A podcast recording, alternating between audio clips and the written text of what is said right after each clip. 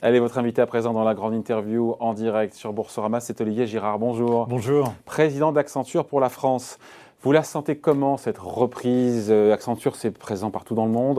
Euh, la reprise économique euh, en France, en Europe, dans le monde. Qu'est-ce qu'on voit aujourd'hui, vous qui avez tant combien de clients dans le monde Alors, plus de, on, travaille pour les 2000 plus grands clients du monde. Bon, alors, qu'est-ce qu'on voit aujourd'hui? La reprise on a de quoi être optimiste parce qu'il y a ce variant Delta qui commence à tempérer un petit peu. Non, non on a tout à fait de quoi être optimiste. La reprise est très forte. Elle est, très, elle est forte en France. Hein. On n'a pas arrêté de corriger à la hausse les, indices de progression du, du, PNB, du PIB euh, récemment. Elle est forte en Europe. Elle est encore plus forte aux États-Unis et en Asie, ce qui peut créer un petit point de vigilance pour l'Europe parce que on qualifie, en particulier dans l'étude qu'on vient de publier, qu'il pourrait y avoir un retard de six mois entre le retour au niveau euh, précédent à la crise, le retour au niveau de croissance et de profitabilité des, profitabilités des entreprises. Six mois de retard en France par rapport à En Europe, par rapport aux entreprises américaines ah bah et ah asiatiques sur les niveaux de, de profitabilité et de croissance. Voilà. Euh, Donc un point de vigilance. Voilà. Et après un an et demi de, crise sanitaire, encore une fois, il y a l'euphorie de la réouverture, de la fin des restrictions pour partie des, des libertés. Dans quel état d'esprit sont les chefs d'entreprise, les entreprises? Dans quel état, pas seulement état d'esprit, état aussi aujourd'hui sont, mais aussi les équipes, les managers, les équipes, euh, la santé financière. Vous, ce sont vos clients. Qu'est-ce que vous voyez? Il y a un paradoxe parce que euh, la reprise est vraiment là, comme on vient de le dire. Donc ça, c'est une très bonne nouvelle. Mmh. Je trouve que la sortie de crise Covid, quand vous la comparez à la sortie de crise 2008-2009, ça n'a rien à voir. On a les plans de relance des États, les investissements des entreprises. Ils ont pris des décisions, même à une époque où euh, le, niveau de certitude sur l'arrivée du vaccin était encore un peu flou.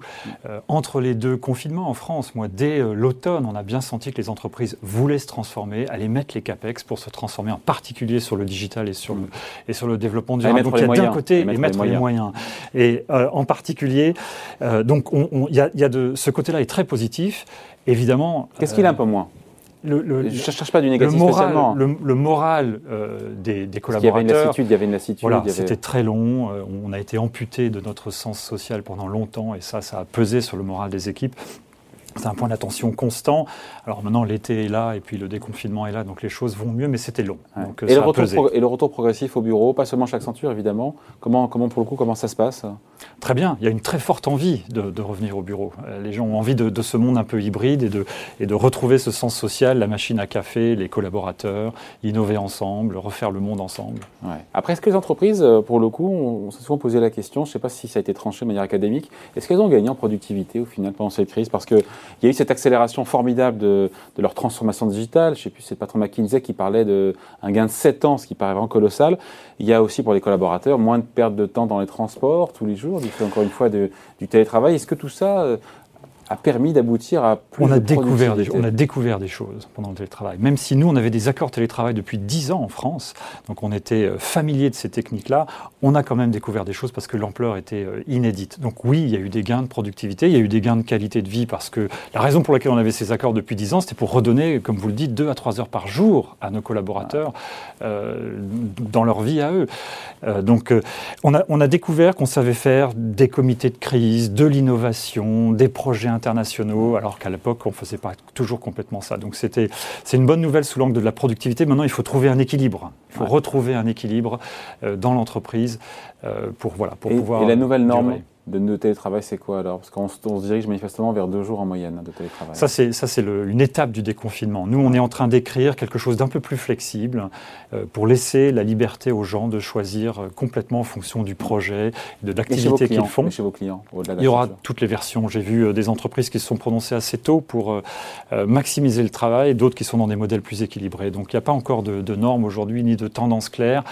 nous, ce qui est sûr, c'est qu'on sera dans un modèle hybride. Comment on préserve, encore une fois, cette culture d'entreprise C'est un vrai sujet avec, euh, malgré tout, plus de télétravail, plus de distanciel. Il faudra continuer à ce qu'il y a, comme on voit dans les écrans, un minimum de, de rencontres, d'interactions entre, nécessaires entre les, entre les collaborateurs.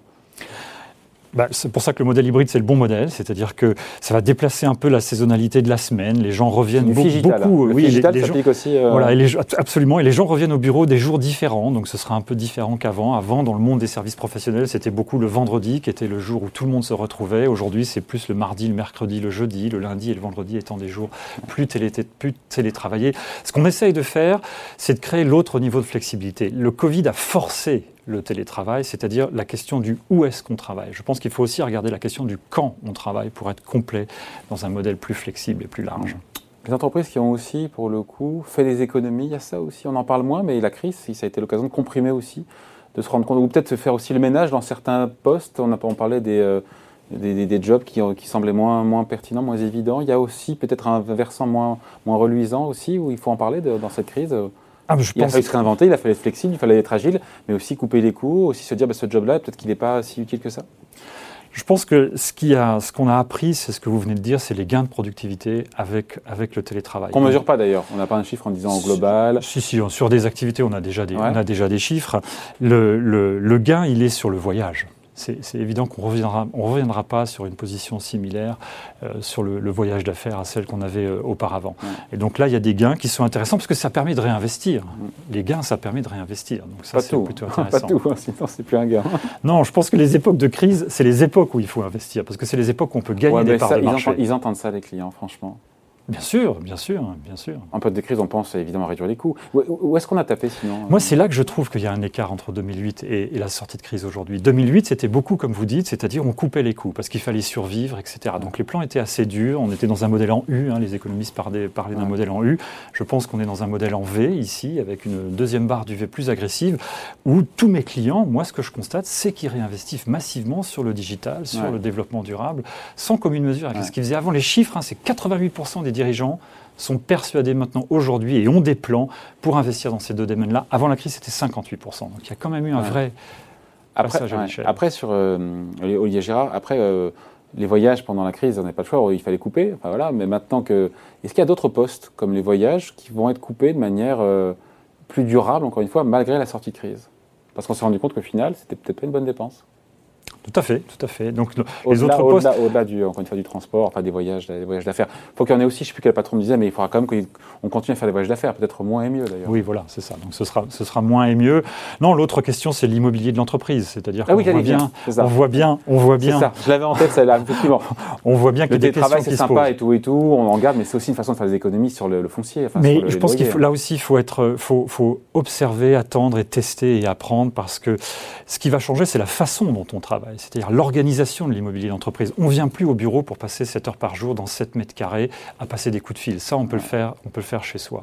En revanche, on va venir au bureau pour faire de l'innovation dans des espaces plus grands, plus larges et un peu différents. Au final, il faudra moins de mètres carrés de bureau ou pas? Non, justement, je pense qu'il faudra une organisation différente des mètres carrés.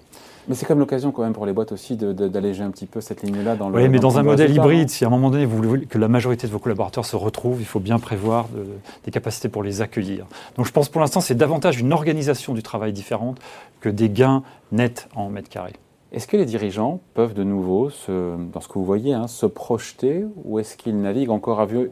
Encore une fois, euh, il y a la campagne de vaccination. Il y a un an, en première sortie de crise, on pensait que ça y est, c'était fini voilà, elle est différente puisqu'encore une fois, il y a cette campagne de vaccination qui avance bien, mais on voit ce qui se passe en Israël, euh, qui sont largement plus avancés que nous, le variant Delta, de nouveau des cas. Voilà, est-ce qu'il y a toujours cette prudence qui est chevillée au corps euh? Je pense que ce qui a changé, c'est l'horizon avec lequel on regarde les choses. C'est-à-dire que l'horizon s'est rapproché. Le temps s'est mis sur deux horizons. Il y a un temps très long. Tout le monde formule et incarne une raison d'être, ce qui est une boussole stratégique à moyen terme pour tous les collaborateurs et l'écosystème d'une entreprise. Pourquoi je suis là? Qu'est-ce que je fais? Ça, c'est le sens et ça, c'est le long terme. Et après, il y a un horizon. Il faut voir dans quelle mesure ça vous engage, la raison d'être. C'est un, autre sujet, mais c'est une boussole stratégique quand même pour les collaborateurs.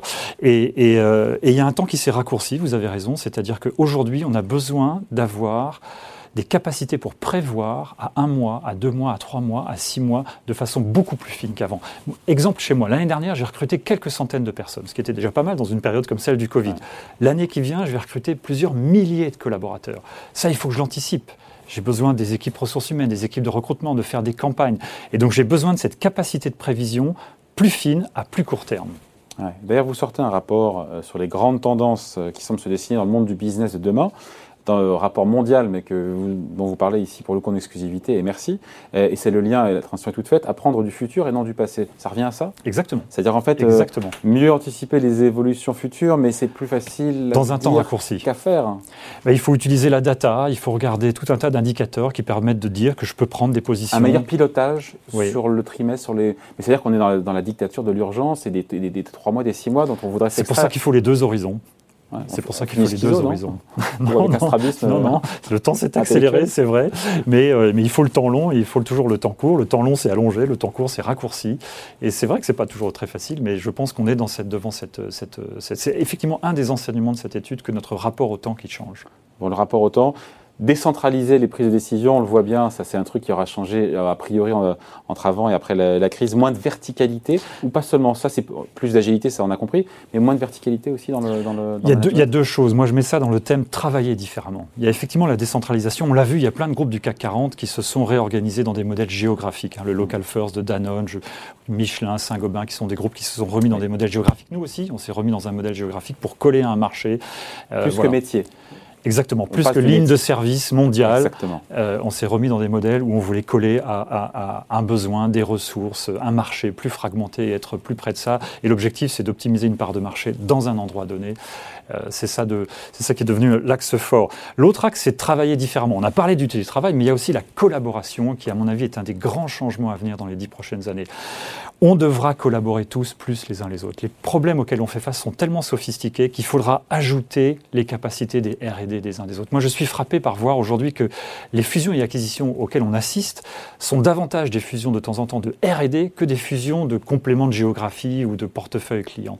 Parce que pour résister, par exemple, au budget de R&D des GAFA, qui, se compte en dizaines de milliards, pour faire une voiture connectée, pour faire un nouvel avion, pour faire l'usine du futur, il faut, il faut collaborer beaucoup plus qu'on ne l'a fait avant. Collaborer entre compétiteurs, à l'intérieur de la même chaîne de valeur, dans les écosystèmes.